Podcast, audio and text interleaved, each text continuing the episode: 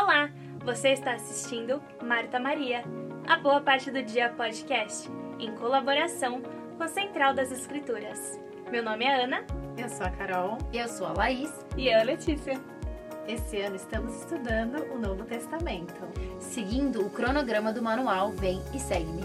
Lembrando que a nossa discussão é apenas uma complementação do seu estudo. Venha conosco e sinta-se parte dessa conversa. Bem-vindos a mais um podcast do Marta Maria. Hoje a gente está aqui com uma convidada super especial, a Richelle. E a gente vai apresentar um pouquinho dela. Ela é coach, ela é, é CRO, né? É Chief Revenue Officer é, de algumas empresas e treinadora. Conta um pouquinho, mais fácil você falar. Gente, quanta coisa para contar, gente.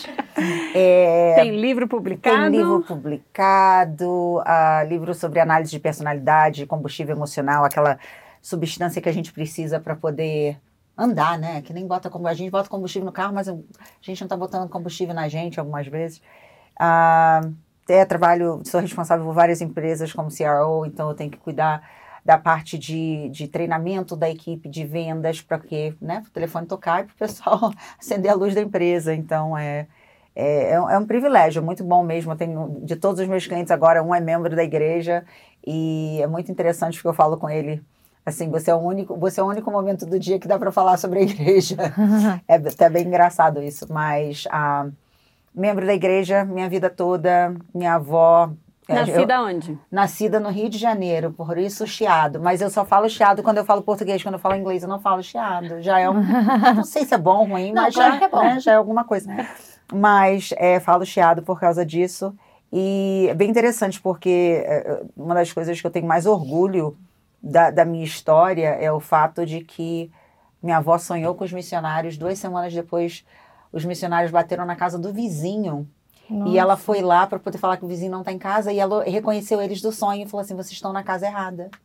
Vocês Nossa, têm que vir para cá. Que incrível. Minha avó entrou, é, no, foi minha avó, minha bisavó e minha mãe se batizaram no mesmo dia. Uau! Meses, três meses depois, é, meu bisavô ainda estava vivo, né? Ele não queria, se batiz, não, não queria ser batizado. E os missionários falaram para ele: Você ama sua esposa? Ele falou: Sim, então, para você ficar com ela para sempre, você tem que entrar para a igreja para vocês casarem no templo. E a gente nem tinha templo naquela época, né? No Rio de Janeiro. E, é, é, um privilégio, para mim é, é um privilégio. Geração, né? É, mas para mim acho que verdade isso é, é um privilégio ser membro da igreja, porque às vezes eu me pergunto como que teria sido se eu tivesse que fazer todas essas mudanças sozinhas, né? Se essas se, se guardar o dia do Senhor, palavra, palavra de sabedoria, todos esses conhecimentos que são parte de quem eu sou, se eles não tivessem vindo, né, comigo de, de berço. Eu fiz as escolhas, eu, eu digo que não é porque eu nasci na igreja que, que foi fácil, eu sou convertida ao evangelho, ainda tem outros mandamentos para ser convertida neles, né, é, tem uns que a gente vai falar hoje agora que eu preciso ser convertida neles, né? Então eu sou conversa é, é, nesse sentido de que eu, eu, busco poder entender o que cada mandamento vem para mim, significa para mim. Mas eu acho que é muito interessante isso de eu me sinto privilegiada de ser membro da Igreja Jesus Cristo dos Santos Últimos Dias, nesses últimos dias, com, com tudo que está acontecendo no mundo, né? De saber da onde vem a verdade e aonde buscar amparo e socorro. Perfeito. Obrigada. E a gente está sentindo falta da Ana também, que não está aqui, que é outra, outra que ficou de férias um pouquinho. Daqui a pouco tem que ser eu e a Carol também. também quero viajar. Bora lá. Uhum. É, então, assim, para vocês é, terem um pouquinho da, de, de entendimento, a gente vai tentar buscar sempre ter convidados com a gente quando a gente não tem uma de nós. Que é dessa forma vocês escutam um pouquinho outras perspectivas também. Eu acho que vai ser engrandecedor para todos nós, né? Então, essa semana a gente vai estudar Mateus 21, 23 também que a gente quer convidar. Também, é, é maravilhoso. Tapa buraco, maravilhoso. mas também em outras perspectivas. Ó, a gente aproveita, né? A gente aproveita aqui. Tapa buraco e fazer uma montanha em Isso, exatamente, verdade. Gostei dessa, gostei. Tapa buraco fazer uma montanha. Hein? Adorei, Laís.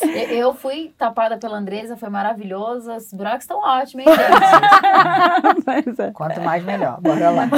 Então a gente vai estudar Mateus 21 a 23, Marcos uhum. 11, Lucas 19 a 20, João 12.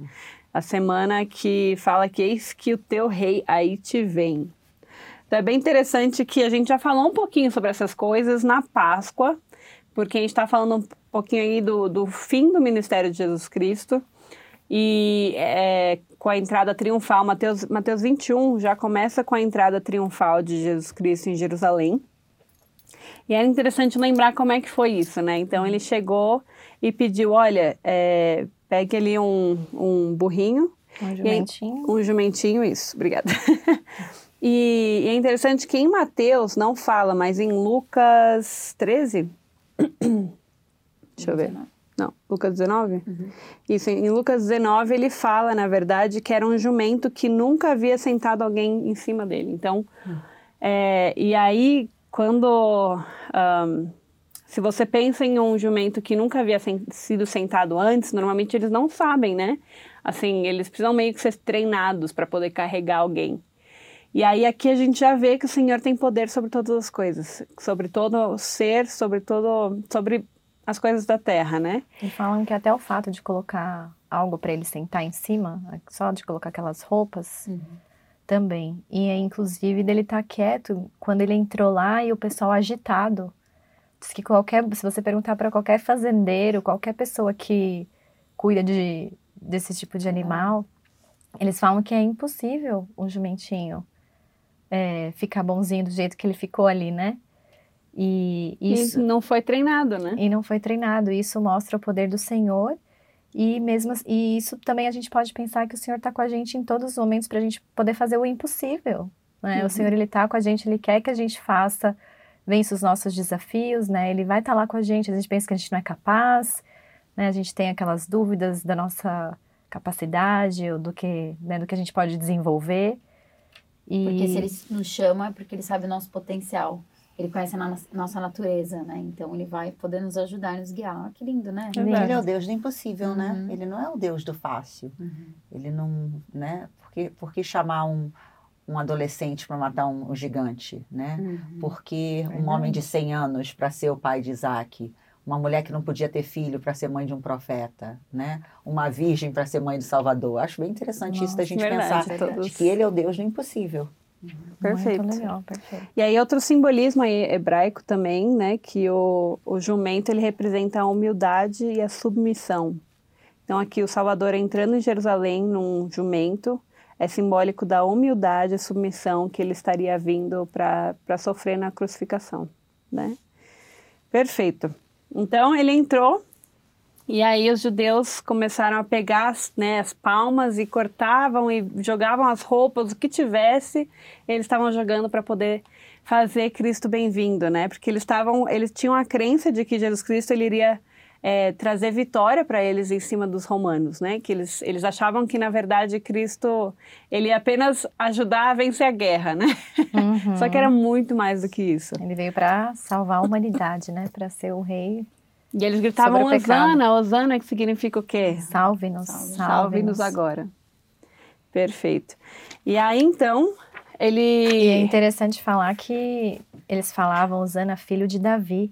Era uma profecia já, né, de- que está escrito em Isaías. E os... Ah, tá aqui no celular, que eu tinha separado. Eu acho Eu interessante achei como, como deveria ter sido para Cristo ver todas as profecias dadas por ele tendo sido cumpridas, né? É. Às vezes ele falava coisas que era ele citando ele mesmo através de outra pessoa. Eu acho isso incrível, né?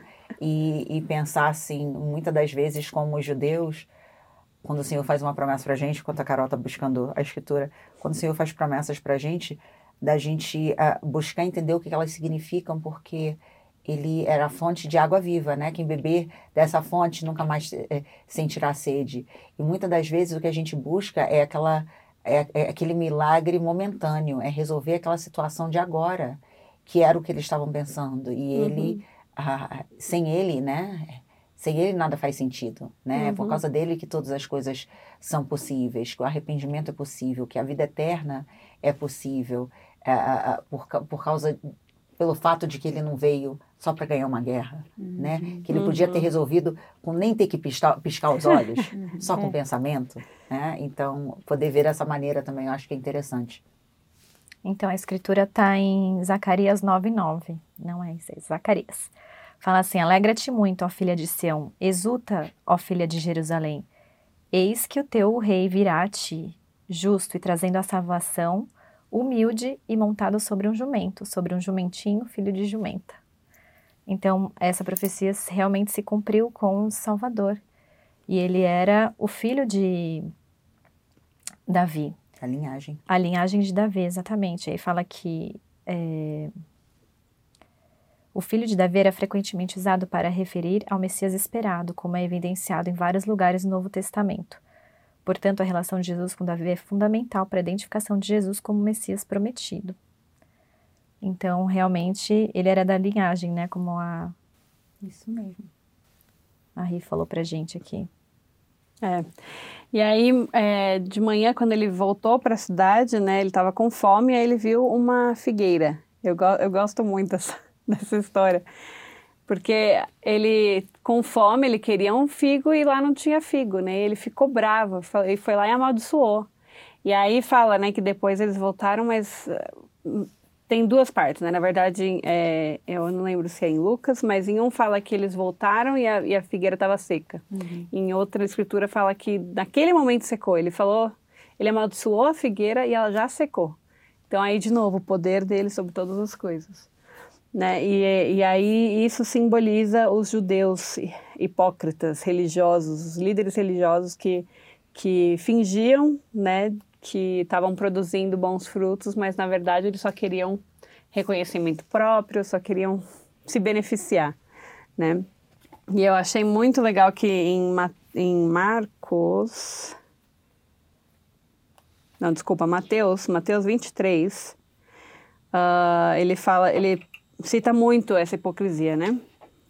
Antes de você falar, tinha um negocinho que eu queria ler de filho de Davi, que eu não. Eu tava ah, tá procurando tá e agora eu achei. Não, eu ia falar uma coisa sobre ser filho de Davi, que eu não, não comentei. E rapidamente, que fala que Jesus ele é o rei legítimo de Israel porque tem a mesma descendência. Uhum. Então ele é ele é ele é legítimo para ser rei do mundo inteiro, né? Então tem mais isso mesmo. E fala que ele tem autoridade divina para governar sobre todas as coisas. Então, Salvador realmente é uma indicação da sua posição como Messias e Salvador. Então, esse, esse evento triunfal, ele cumpriu mesmo todas as profecias. Perfeito. E aí, então, no, no capítulo 23, na verdade, antes de. Vamos indo e voltando, indo e voltando. É interessante que a gente falou isso, acho que um dos primeiros capítulos que a, gente, que a gente estudou com os nossos podcasts, eu lembro de ter estudado sobre a genealogia de Jesus Cristo, né? Que era a isso. Foi. Era 14, era tudo múltiplo de 7, né? Que levava até Davi. Então é bem interessante como tudo, tudo se encaixa, né? Tá tudo conectado. Inclusive, até o jumentinho também tem uma profecia que quando o rei Davi estava para morrer no seu leito de morte, é, ele veio a, a, mãe dele falando, a mãe de, de algum outro profeta falando que ele ia perder a herança, alguma coisa assim. Então Davi sai do leito que ele estava doente, foi resolver e foi ungir essa pessoa, e essa pessoa foi no jumentinho e fez o mesmo, é, o, mesmo o mesmo percurso com o jumento que, que o Jesus, que Jesus hum. fez. Então isso é muito interessante, está no estudo do Tyler e do Taylor, para quem quiser assistir do, do Central, das, das Escrituras. Escrituras. Que tem em português também, né? Tem em português. Tá legendado, né? Legendado. Uhum. Tá certo. Então, lá no capítulo 23. a gente não consegue mover. Não, é que eu achei muito interessante. Quando eu estava estudando, eu falei, gente, como Cristo tá bravo, né? Assim, porque ele fala muito deles serem hipócritas. E ele, ele começa lá no, no 3, ele diz: Observai, pois, e praticai tudo que vos disserem, mas não procedais em conformidade com as suas obras, porque dizem e não praticam. E aí no 5, que fazem todas as obras a fim de serem vistos pelos homens, pois trazem largos filactérios e estendem as franjas das suas vestes. E amam os primeiros lugares nas ceias e as primeiras cadeiras nas, sina nas sinagogas. Lembra da questão da franja, né? Que era a franja de escritura. Aquelas franjas ah, penduradas ah, era aquilo que eles usavam para poder mostrar que eles oravam. Ah. Então era chocante não ter franja. Não na sabia? roupa. Né? Oh, uhum, não é. sabia. E aí no 12 ele fala: E o que a si mesmo se exaltar será humilhado, e o que a si mesmo se humilhar será exaltado. E aí no 13, 14, 15, 16, 17, ele, ele faz uma interjeição sempre no começo, né? Mas ai de vós, escribas e fariseus hipócritas. Pararara. Ai de vós, escribas e fariseus hipócritas. Pararara. Ai de vós, escribas e fariseus hipócritas. Ai de vós, condutores cegos, insensatos e cegos. De novo no 19. Uhum. Insensatos e cegos. No 23. Ai de vós, escribas e fariseus hipócritas. No 24, e ele fala aqui do, cegos. no 23 ele fala de pagar o dízimo de hortelã, de duendro e cominho, que eram as plantinhas menores que tinham. Então, e eles assim, não cumpriam, e eles, e eles não tinham misericórdia, não tinham fé. É. Né? Então, bem interessante. Mas é interessante que até, até o 20, não, até o fim, até o fim desse capítulo, né? Então ele fala, condutores cegos, ai de vós, escribas, fariseus hipócritas de novo, fariseu cego, ai de vós, escribas, fariseus hipócritas, ai de vós, escribas, fariseus hipócritas, serpentes, raça de víboras, e no fim, Jerusalém, Jerusalém, que matas os profetas e apedrejas os que estão enviados, os que te são enviados. Então, quando eu estava lendo isso, eu falei, nossa, imagina o nervosismo de Jesus Cristo ali, né? O tanto que ele queria ensinar nesse momento, né? De falar, pô, eu tô aqui. Eu vim aqui porque vocês queriam que eu viesse, mas vocês não reconhecem que eu sou o Messias. Né? E aí, tudo que ele fala, continuando cada uma dessa interjeição, é muito importante também. Né? Lembrando que, ele... que eles estavam tentando Jesus o tempo inteiro. Uhum. Eles estavam sempre querendo, né? E ele deixou essa lição para eles e para hoje, para a humanidade. Uhum. Né? A gente vai falar sobre a segunda vinda no próximo, cap... no próximo episódio. E isso aqui é uma preparação também para abrir, tentar abrir o olho do mundo. O mundo como Sim. que tá. Ai, mundo! É, Exato. e o orgulho, né? Porque eles não queriam. Ele fala aqui da questão de é, quantas vezes eu quis ajuntar os teus filhos como a galinha junto os teus pintinhos debaixo das asas. E os pintinhos, eles sempre vão para debaixo das asas da galinha. Não tem essa. E, e a gente não, o ser humano não. A gente se deixa levar pelo homem natural, é bom, no caso eles ali, né? Uhum. E... Todos nós. Todos nós, momento, sim, claro. Com certeza. É. Senão mas, a gente assim, ia ser hipócrita. não Dizer que a é, gente né? não faz, né? É. A gente é fraco e se arrepende. É. E eu acho interessante que no 30 ele fala, é, e dizer, se tivéssemos vivido no tempo de nossos pais, nunca nos associaríamos com eles para derramar o sangue dos profetas. Mas assim vós mesmos testificais que sois filhos dos que mataram os profetas. E aí ele está fazendo a mesma coisa, né? Eu acho que a grande pergunta é qual é a diferença de ser hipócrita e ser fraco? Né? Porque o que acontece? Muitas pessoas na igreja, elas falam assim, fulano é hipócrita. Eu falo assim, hipócrita por quê? Ah, por quê? Eu falei, não, explica, né? Porque hipocrisia, nesse contexto, é fazer algo para mostrar para os outros que você é quem você não é. Né? Uhum. Nós não temos o costume na, na igreja de ir para o púlpito, por exemplo, e falar de todos os nossos pecados antigos e de como a gente se arrependeu. Não é costume da nossa prática religiosa fazer isso. Uhum.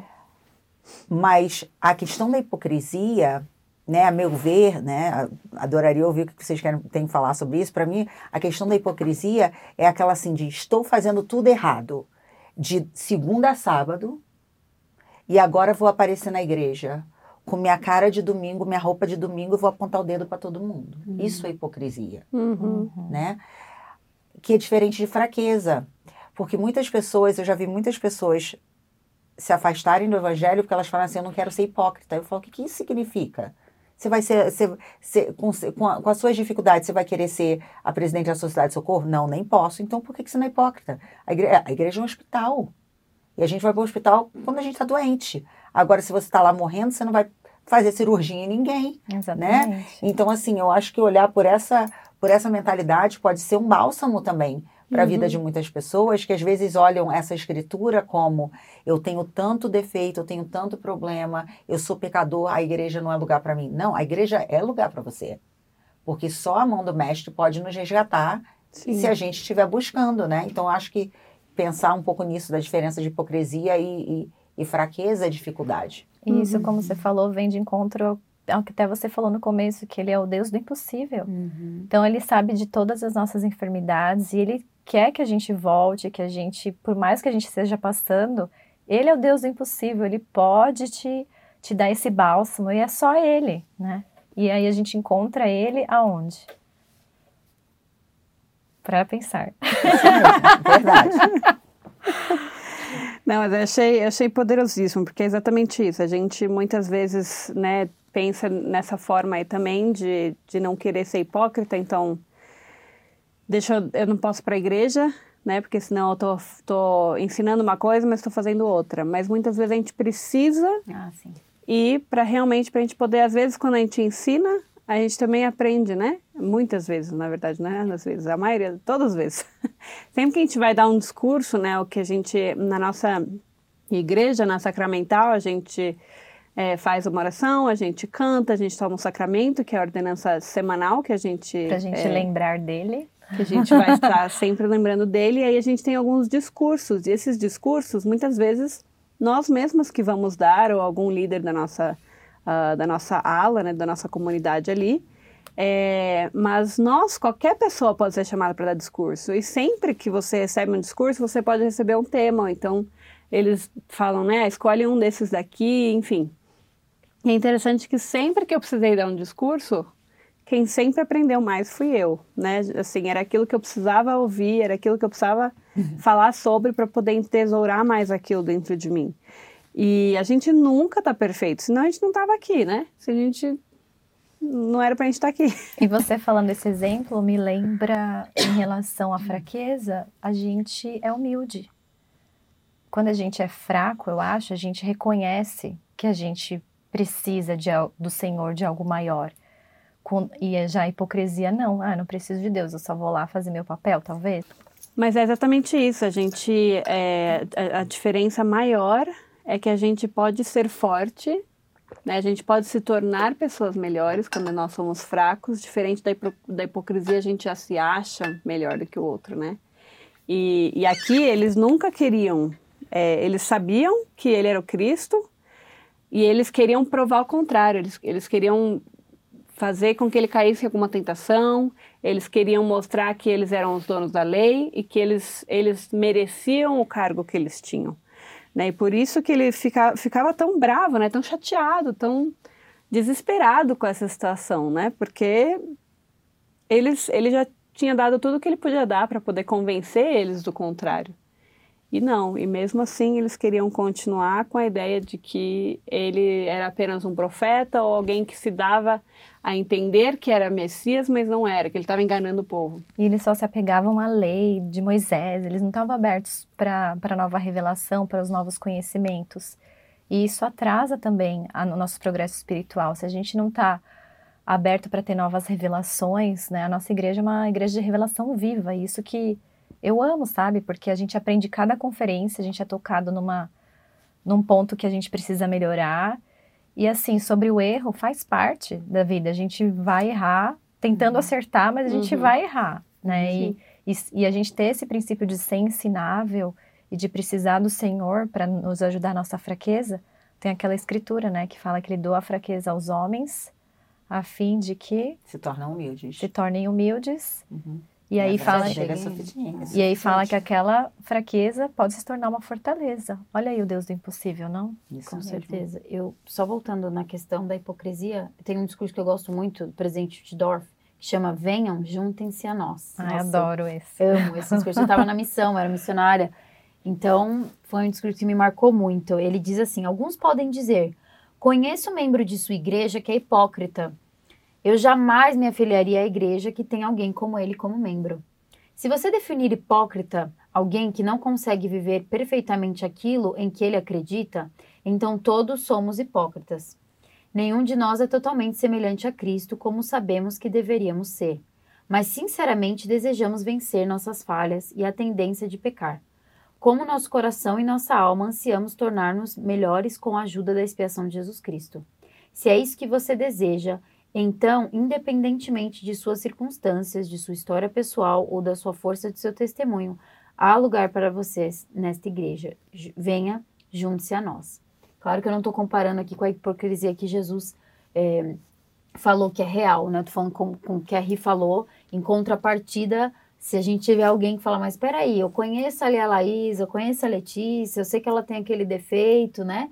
Na verdade, a gente está aqui compartilhando de experiências, nosso testemunho, né? Mas Uhum. todas nós também temos os nossos erros, né? Também.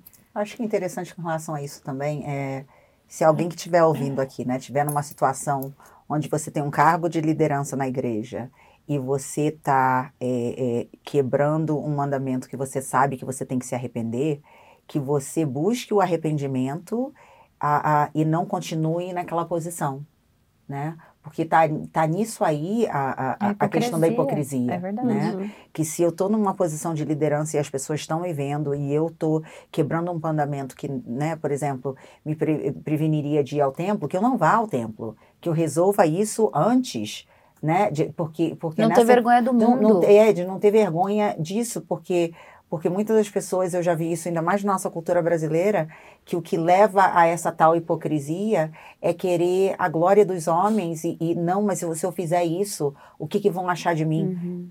Né? Falo, com, com, com, o tema de semana que vem, que é falar sobre a preparação para a vinda de Cristo, isso é o mais importante. Uhum. Né? E não o que as pessoas vão achar de eu não estar tá tomando sacramento, uhum. ou de eu ter que dizer que não, não posso, não vou poder ir ao templo, ou uhum. não essas coisas, porque porque não só vai machucar a pessoa, mas eu acho que também contamina as pessoas ao redor que começam a achar que esse tipo de comportamento é, é, é ok, é beleza, né? Porque afinal de uhum. contas a pessoa come, bebe, diverte, chega domingo ali, toma o sacramento e tá tudo resolvido, né? Bem por aí, né? É. E muitas vezes também eu já vi casos de pessoas voltarem para a igreja e, e fazerem o possível para se arrepender e consertar seus erros, mas aí tinham aquelas pessoas que só, só relembravam muito né? triste. E aí essa pessoa não conseguiu se manter firme, porque tudo que ela tentava fazer, tentava conhecer uma pessoa nova, aquela pessoa nova achava né, que aquela pessoa era maravilhosa, mas alguém ia lá no ouvido dela e falava, olha, triste ele isso. fez isso, isso e aquilo, então não, não fica com ele. Então é, é triste, né? É. Porque a gente podia estar ajudando a salvar uma pessoa, ajudando a, a enfim, o a, rótulo a mudar. acaba, né? Rotular Exato. alguém é, é muito complicado. Exato. E a gente acaba sendo um pouco hipócrita nisso, né? Com a gente ensina sobre arrependimento, sobre a possibilidade de todos nós sermos pessoas melhores, uhum. e aí a gente não ensina isso, né? Com certeza. Eu, eu, vi muitas pessoas também que. Eu entendo que a gente quer viver uma vida é, integrada, equilibrada e certinha. Ah, então eu gostei muito dessa igreja, eu gostei muito, eu sou cristão, quero conhecer mais essa igreja, mas assim, eu preciso eu preciso então parar de fumar primeiro. Aí eu vou lá. Aí eu vou parar o meu vício, eu vou parar isso, aquilo, aí eu vou lá. Mas venha primeiro e você vai receber força extra para parar o que for que está te impedindo de viver uma vida na qual você quer, né? Na qual o Senhor tem mostrado para você, né? Então, eu, eu, vejo muito disso também. Tipo, ah, mas eu não quero ser hipócrita. Eu não vou na igreja, eu tô fazendo tal e tal coisa. Venha. E aí, eu acho que tá aí nós chegando próximos aí da segunda vinda de Salvador Jesus Cristo, né? É, e, e, preparados para termos outros olhos como membros da igreja, né? Uhum. Venham, venham até nós, do jeito que você vier, que, que você tiver. Eu também tenho muitos defeitos. Eu, eu Laís, nasci de, nasci de, eu tô, tô lembrando aqui de Neve, nasci de bons pais. Meus pais é, já eram da igreja quando eu nasci, né? Então eles tinham feito o convênio do casamento eterno, então eu nasci no convênio, assim que a gente fala. Mas eu sou humana, né? Eu, eu via muito isso na escola. Nossa, mas você não é morma? Mas você não é morma? Mas não sei o quê.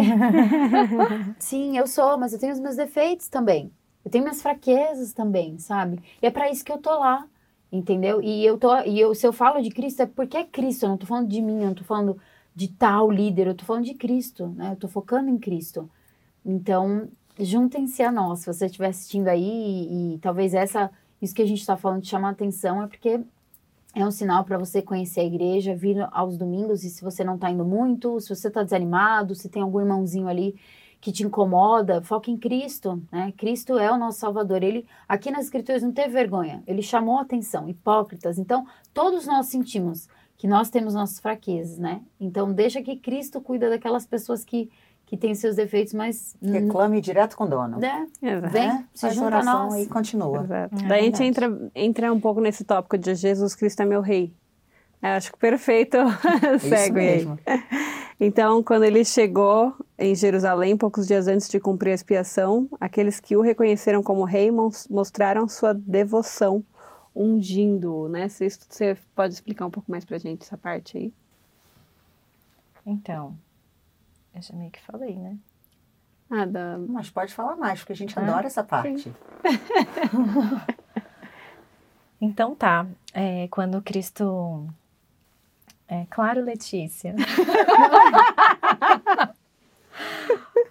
ai, ai, então tá. É Não, que, eu- calma, é que tudo que eu tinha pra então. falar, eu já tinha falado. Não, mas é que Porque aquilo que quando ia Cristo é meu de- rei, fala que por que, que ele é meu rei? Porque ele te- teve a descendência direta de Davi. Uhum. Então ele veio, ou seja, e você mesmo falou que eles, Uhum. ju- eles, eles estavam pensando que ele veio para governar Uhum. eles como um rei. E não, ele é o meu rei. Ele é o meu rei, o teu rei, ele é o rei de Então. todo mundo, é o que eu tinha dito. E aí, mas a gente Aí tinha falado um pouquinho isso? sobre Maria. Não, Não, foi isso que você falou. Não, Eu não vou tirar mesmo, nada, isso gente. Tá mesmo. tudo certo.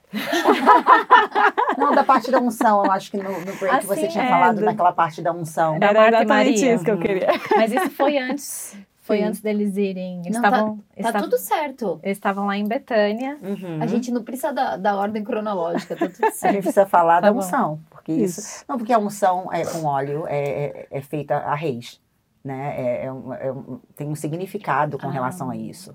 O óleo era muito caro, né? Não era uma coisa, é, se eu não me engano, é, com a unção de Cristo, o óleo podia pagar por um ano, né? Para ajudar os É, pobres. isso foi coisa- a, a Marta, a Marta e Maria quando receberam Cristo Uhum. na, na casa deles. Ela, a Maria, ela, né, ficou nos pés do Salvador e ungiu ele com, com os cabelos, né, Uhum. com passou óleo. E disse que era um óleo tão caro, Uhum. era um óleo que veio do Himalaia, inclusive, e viajou muito para chegar lá. E era o preço de como se fosse 300 dias de trabalho. Uhum. Então era muito dinheiro, né? Tanto que é, em João que fala, é, vamos pegar a escritura aqui. Aqui, João 12, no, no 3, você pode ler para nós? Ri. Posso. Então Maria, tomando uma libra de unguento de nardo puro de muito preço, ungiu os pés de Jesus e enxugou-lhes os pés com os seus cabelos e encheu-se a casa do cheiro do un- unguento. É interessante, né, que isso foi a Maria, eles já reconheciam ele e, e falam que ele estava num bairro tão pobre, mas deram sempre o melhor para ele, para ele, porque realmente ele era o, o rei dos reis. E depois ele fez essa entrada triunfal, né, cumprindo a profecia que estava no Velho Testamento. Isso mostra que ele é o rei de todos nós, é o meu rei, é o teu rei. Uhum. É tão interessante isso, porque eu já vi muitas pessoas falarem assim: ah, mas sua igreja investe tanto dinheiro nesses É, templos, por que, que não dá esse dinheiro para os pobres? A igreja dá muito dinheiro para o pobre. Aí, eh, o- o, fundo de. de- o, o- sistema humanitário, da igreja ajuda muita gente, ajuda gente que não é da igreja, não é, não é só para quem é membro da igreja. Mas por que, que então a gente tem uma necessidade, como membros da Igreja Jesus Cristo dos Santos dos Últimos Dias, de criar templos com edifícios tão bonitos? né, tão caros como foi o do Rio de Janeiro. nisso. Até brinco que deve ser porque é prova, é prova de bala, né? Ser no Rio de Janeiro. Por que, que a gente faz essas coisas? Porque o melhor tem que ser para o Senhor. O melhor tem que ser para o Senhor. Né? O melhor de mim, o melhor da minha vida, o melhor da minha casa. Então, é, Marta e Maria aqui estavam mostrando que elas reconheciam que eles, é- quem ele era e não tinha investimento que ia ser pouco para poder reconhecer ele, né? Muitas das vezes no mundo as pessoas celebram celebridades de televisão. Minha mãe costumava falar: você não vai. Se a rainha te chamasse lá no, no palácio, você ia estar com a sua melhor roupa. O que, que a gente faz por Cristo, né? O que mostra exatamente dele ser o nosso rei. Então, nas escrituras, lá atrás, isso foi mostrado com 300 dias de trabalho em valor de óleo. Agora a pergunta é, na nossa vida, como que isso está sendo mostrado? Verdade. Gostei muito da analogia. Como que a gente. Qual é o óleo que a gente está preparando para o Salvador, né? Que se ele viesse hoje aqui, né? Como eu receberia ele na minha casa? Uhum. Não que eu tenha que ter nada de bom, mas como tá a minha vida pura, né? Uhum. É, Eu invisto duas horas no Netflix, mas não invisto 30 minutos nas escrituras. Sim. tem muita coisa, né, para pensar. E, inclusive fala que Judas Iscariotes, quando ele viu que a que elas deram, né, esse óleo tão caro para Jesus, tá no versículo 4 que fala na verdade, no 5, o Judas Iscariotes diz o seguinte, em João 12: Por que não se vendeu este unguento por 300 denários e não se deu aos pobres? E a gente ouve muitas pessoas falarem, fazerem esse tipo de comentário, né? Por que, que a sua igreja constrói templos tão ricos e não ajuda os pobres? Ou então, ah, por que, que eles têm aquele shopping lá na, em Salt Lake, né? Gastou, gastaram milhões e aí não, tão, não ajudaram a África, enfim. Isso eu já escutei isso é uma falta de entendimento tão grande, porque é. pobre não ajuda pobre. Quando você não tem, você não se ajuda e você não ajuda ninguém. Né? Então, como instituição, para a igreja poder fazer tudo que a igreja tem que fazer, né? nós, como membros, pagamos os nossos dízimos. Então, eu acho muito interessante isso porque eu nunca vi, é, é, é, eu nunca vi pobre. Vamos tentar organizar os pensamentos para não falar bobagem aqui. A ideia é, é simples assim: se eu não tenho, eu não consigo fazer por mim, eu não consigo fazer pelos outros. Então, para a gente poder, a igreja precisa, está escrito lá em Doutrina e Convênios, a igreja precisa ser independente para que a igreja possa fazer pelos seus e pelos outros, uhum. né? A igreja não precisa de ajuda de governo, a igreja não precisa de ajuda de, de chefes de Estado para poder fazer o que a igreja precisa fazer por, elas, por ela mesma, por seus membros e para ajudar os outros. Então, isso é importante também de pensar. É, porque quando a gente está no avião, por exemplo, se você tiver algum problema, a mascarinha, a máscarazinha vai cair. Você primeiro tem que colocar em você. Isso mesmo. Para você ajudar quem está do seu lado. Então, é E a igreja, ela, ela dá muitos cursos de autoeficiência. Muito. Tem programa de PEF que a gente já falou. Eu estou trabalhando agora no Perpétuo, na parte financeira daqui. E eu vejo, assim, o investimento que eles fazem para ajudar, sabe, países muito dinheiro para ajudar as pessoas a estudarem, a, e aí eles recebem sem juros enquanto, sabe, a pessoa está estudando. Depois de seis meses que a pessoa se forma, daí pode ter um pouco de juros em alguns países. Para ajudar a fazer para outras pessoas. E ainda pode ter um uhum. desconto quando você aplica. Ai, gente, é tanta coisa que você fala, gente, que, que perfeição de instituição. Mas voltando aqui, e e aí Cristo ele foi, eh, ele viu quando Judas fez essa pergunta, né? Porque ele era responsável pela parte financeira. E aí no 6 fala que o João, né, ele quis mostrar pra gente mesmo meio que o, o Judas ali tava, o que, que ele estava fazendo. E fala assim, ora, ele disse isso não pelo cuidado que tivesse dos pobres, mas porque era ladrão e tinha a bolsa e tirava o que nela se lançava. E aí Cristo vendo que né, a, injustiça, né, de um, de alguém criticando o outro, ele foi, ele usou umas palavras, né, como sua sabedoria, como sempre a sua sabedoria infinita, ele fala no 7, disse, pois, Jesus, deixai-a, né, e, e, aí fala, para o dia da minha sepultura guardou isto, mas enfim, ele só fala, deixai-a, ela tá fazendo o que é certo, e na tradução de Joseph Smith, a gente foi pesquisar, fala bem mais a fundo sobre isso. Então, bem legal Perfeito. da gente falar, né? E tudo isso a gente falou sobre a unção, né? Que começou lá, né? Que as pessoas já reconheciam.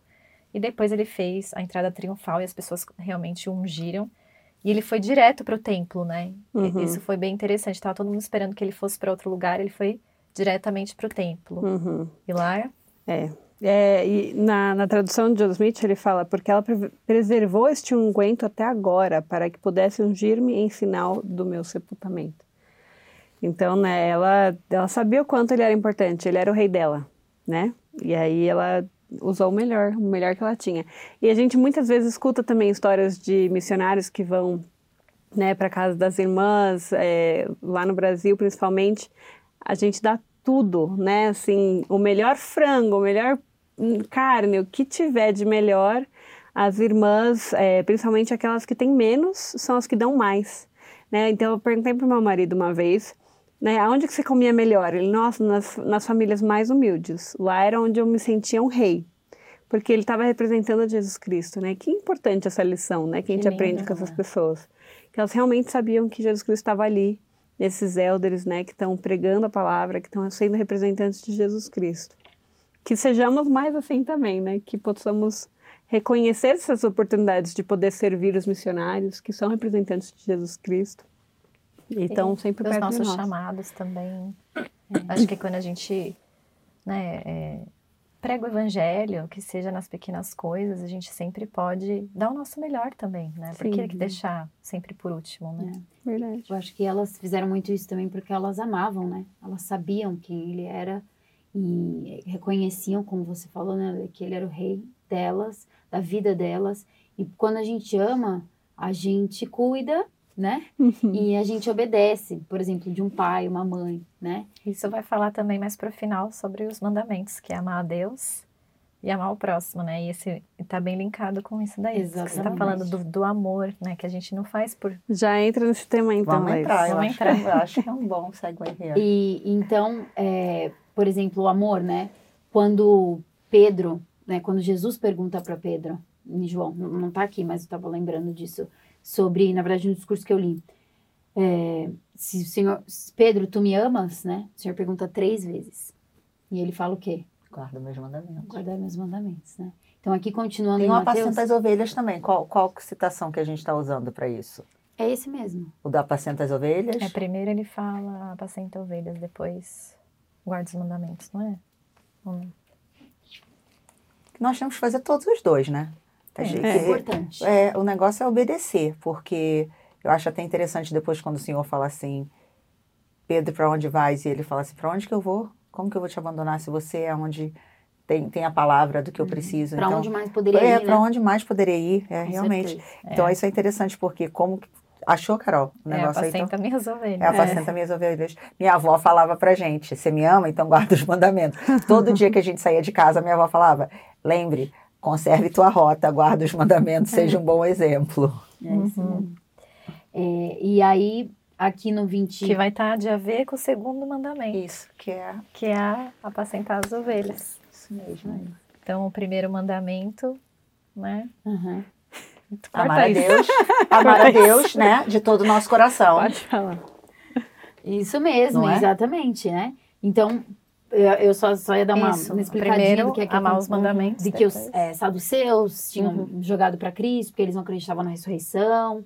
E aí eles jogaram com a questão da, do casamento após a morte, falando, ah, se uma pessoa, se uma mulher casar com o primeiro irmão, depois tem que se morrer, tem que casar com ele, né? Só para confundir e pegar o Salvador, né? Mas, e aí os fariseus, vendo que eles estavam hum, quietinhos, eles foram lá e perguntaram para o Senhor, né? É, um doutor da lei interrogou e falou: Mestre, qual é o grande mandamento na lei? E Jesus disse-lhe: Amarás o Senhor teu Deus de todo o teu coração e de toda a tua alma e de todo o teu pensamento. Este é o primeiro e grande mandamento. E o segundo, semelhante a este, é: Amarás o teu próximo como a ti mesmo. Deste, deste dois mandamentos dependem toda a lei e os profetas, né? Então, o Senhor já deixou claro ali que E uma coisa interessante de pensar que dos dez mandamentos, os primeiros, os primeiros ah, três é nosso relacionamento com Deus, que ele fala amar o Senhor, depois amar o próximo, e aí fala de não tomar o nome do Senhor em vão, né? E no quarto, até o quarto, né? Que fala lembra do sábado, que é em relação a Ele, Uhum. e a partir dos cinco é, em- é no nosso relacionamento com as pessoas. Ele já começa a honrar teu pai e tua mãe, não matar o próximo, não adulteras, não furta, não dirá falso testemunho, não cobiçarás. Então, bem interessante, né? Que É a base. todos eles envolvem isso. Uhum. Amar a Deus e amar o próximo, né? Você sabe o que que eu estava lembrando do último discurso do Elder, do Elder Holland? Eu acho que foi em outubro, ah, outubro de 2022, que ele falou que esse é o maior mandamento, mas que a maior verdade é que no começo, antes de tudo, Deus já nos ama de todo o seu coração, poder Ah, e mente, legal. né? Que essa é a maior verdade. E eu achei isso interessante também, porque quando a gente fala sobre o que a gente tem que fazer por ele, ele já fez isso pra gente, né? Então, poder pensar de que fazer isso, de, de amar Deus de todo o meu coração, de todo meu poder, de toda a minha intensidade, de tudo que eu vivo, sabendo que Ele já me ama a esse nível, porque Ele mandou o seu filho para sofrer por mim, né? Uhum. O filho perfeito, o obediente, aquele que levantou a mão e falou: manda eu que eu vou. Ele que veio, né? Então, assim, tem que ter um amor muito grande para você sacrificar aquilo que você tem de melhor verdade. por todo o resto, né? Pelos bons e pelos ruins. Eu acho isso interessante também. Muito legal. E vai até de encontro também que a gente falou, de dar o melhor para o Senhor. Se Ele já Claro. deu o melhor dele para Com nós. certeza. Com certeza. É. Aí uma coisa legal do estudo do Taylor do Tyler também falando sobre o templo, que quando Cristo ele foi direto para o templo, ele ficou, a gente pensa que ele ficou indignado que estava tendo comércio, né? Realmente estava. Mas além disso, né, eles estavam vendendo os sacrifícios dentro do templo, quando que o comércio deveria ocorrer fora. Então as pessoas compravam animais naquela época para levar para o templo para sacrificar. Isso mesmo. E aí, então, tinha gente vendendo pombinha, coisa assim, sabe? Uhum. E, e falou assim que o que mais deu a revolta em Cristo, porque meio que era um monopólio, porque quem viajava da Grécia, vinha de outros países, eles tinham que trocar a moeda. E chegando lá, cada ano eles estavam aumentando muito, eles estavam tipo, eles estavam querendo extorquir o povo. E, e Cristo ficou muito indignado com isso, que eles tinham botar o preço que queria e as pessoas vinham, né, numa viagem, não tem como você trazer um, um animal, uma, né, uma, um cordeiro, nem uma pomba para você trazer tanto, né, viajar tantos dias para chegar no templo. E as pessoas faziam esse sacrifício. Então ele ficou revoltado também com isso. Achei bem legal esse ponto. Achei interessante passar para vocês. Eu, eu- na Páscoa a gente fez um- uma atividade com as crianças que eu- a gente queria passar todos os dias com eles, né? E tentar explicar de uma forma mais divertida, Ah, legal, simples. legal. Então a gente fez cada sala era um dia. E a primeira sala era do templo. E eu falei, como que eu vou ensinar para essas crianças o que, que Jesus Cristo fez ali, né? Porque eu não vou ter pombas, não vou ter tecido para, né, para tá sendo vendido, enfim. Aí eu coloquei, aí na hora eu pensei, nossa, mas é interessante que eles estavam aqui vendendo tudo que eles iam precisar no templo.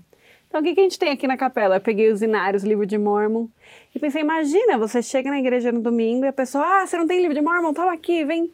Ao invés de doar, ao invés de... O né? sacramento, três reais. Nossa, é, um pãozinho. ó, pega, pega, compra esse pão aqui Mas pra é você fazer o verdade. sacramento. Porque você quer cumprir um convênio, eles queriam cumprir um convênio e não podiam. Porque era Exato. muito caro. E o Senhor sabia o que estava no coração, né? Também tem o outro lado da questão, que com os requerimentos, outras pessoas fingiam não ter para poder não dar o melhor, né? Então, volta aquilo que a gente está falando de amar a Deus, né? Para poder dar o nosso melhor em tudo que a gente for fazer, né? Sabendo que o nosso melhor de hoje pode não ser o nosso melhor de amanhã, Uhum. o nosso melhor de hoje não é o melhor de ontem, mas ontem eu tinha mais do que eu tinha hoje para poder fazer. Uhum. Isso me lembra muito da, da da história da viúva, né? Que ela deu, ela O deu melhor. o melhor dela era nada comparado com os outros, mas não era a quantidade, é que os outros deram as migalhas, né? E ela deu E pra ela Tudo. aquilo era tudo. ela deu É. tudo, né? E quantas vezes a gente vê isso nas escrituras com aquela outra viúva que o profeta vem e ela fala assim: Eu só tenho esse pouquinho de farinha e de óleo, vou fazer só minha última refeição aqui, eu e meu filho vamos morrer. E ele falou assim: Dá primeiro para mim. Não era para dar para o homem, era para dar para a causa, né? Para o que se acreditava. E a gente sempre é abençoado quando a gente dá o nosso melhor. Interessante essa semana na ala, é, duas pessoas fizeram cirurgias similares e teve a, a gente ajuda com o almoço, né? E eu falei assim, nossa, eu até pequei, eu acho que eu falei assim, nossa, eu tô correndo tanto para fazer um almoço extra, sabe? É, e daí o espírito já me Constrangiu. constrangiu e eu falei, não, vou fazer. E eu fiz. Agora que eu vou fazer. Agora que eu vou fazer. E aí eu fiz um. Gente, você acredita que esse almoço rendeu por uns três dias para minha família? Porque eu falei, vou fazer bastante, que aí já dá para mim e tal. Então, assim, a gente é muito abençoado, sabe? E é foi até uma lição para mim também. Porque às vezes é difícil a gente para fazer, que a gente que né, trabalha, que tem os filhos, tem outras Uhum. coisas. Às vezes planejar um- uma refeição é difícil, para menos para mim. Sim. Então, Não, né? Porque a gente quer comer bem, a gente quer tem que quer pensar na proteína, também, né? não sei Sim. o quê. E você também quer, não quer fazer um Não quer pratinho qualquer, Uhum. qualquer, né? Mas às vezes o seu melhor é o suficiente, né? O, que- o pouco que você tem. É. E só para finalizar do templo rapidão, Não. Cristo ele purificou o templo. E isso simboliza que ele purifica a nossa vida também. Uhum. Então ele pode limpar tudo que a gente pensa que, né, até esse meu pensamento que eu, que eu falei aqui, Cristo pode limpar ele, né, se a gente estiver disposto, ele ele tá lá para para nos ajudar. Perfeito. É, é interessante que o tema é Eis que o teu rei aí te vem. E que a gente possa pensar um pouco mais sobre isso, pensar um pouquinho mais sobre quem é esse rei para você, né? Que que que você pensa quando você pensa em Jesus Cristo? Que você quer dar o seu melhor? Qual que é o seu melhor, né? E que a gente possa sempre é, tentar ser mais fraco do que hipócrita, né? Que a gente possa sempre procurar nos arrepender e seguir pelo caminho da, da- do arrependimento, ao invés de apontar dedos. E também, é, assim como a gente aprendeu aqui sobre é, o, o óleo consagrado, né? O óleo, o óleo que ela usou para poder fazer a unção qual que é, que, que eu posso dar da minha vida, qual que é o óleo que eu estou colocando, né, para poder uh, seguir a Cristo e os dois grandes mandamentos, né, que é a gente realmente amar a Deus com todo o nosso coração e o próximo, como a nós mesmos. Então a gente também precisa se cuidar, como a gente tem falado um pouco mais ultimamente. A gente falou até no episódio com a Andresa, né, semana passada, sobre que a gente também precisa cuidar da gente para a gente conseguir cuidar do próximo. Então, que a gente possa focar nisso essa semana aí, nesse, nesse próximo estudo. E muito obrigada a todos que assistiram. E, por favor, assistam semana que vem, que a gente vai falar um pouco mais sobre a segunda vinda. E tudo isso está culminando aí no fim da vida do Salvador. E, enfim, vem muita coisa boa por aí. Continuem firme no estudo do Vem Segue-me. Isso, estudem é, vocês mesmos para a gente poder apenas complementar o seu estudo. Não foque apenas nos, nos recursos, né? É importante cada um ter o seu próprio estudo. Obrigada, Ri, por estar aqui com a gente. Obrigada, e saudade, um Ana. tá certo. Tchau, tchau. Tchau. Aê! Oi.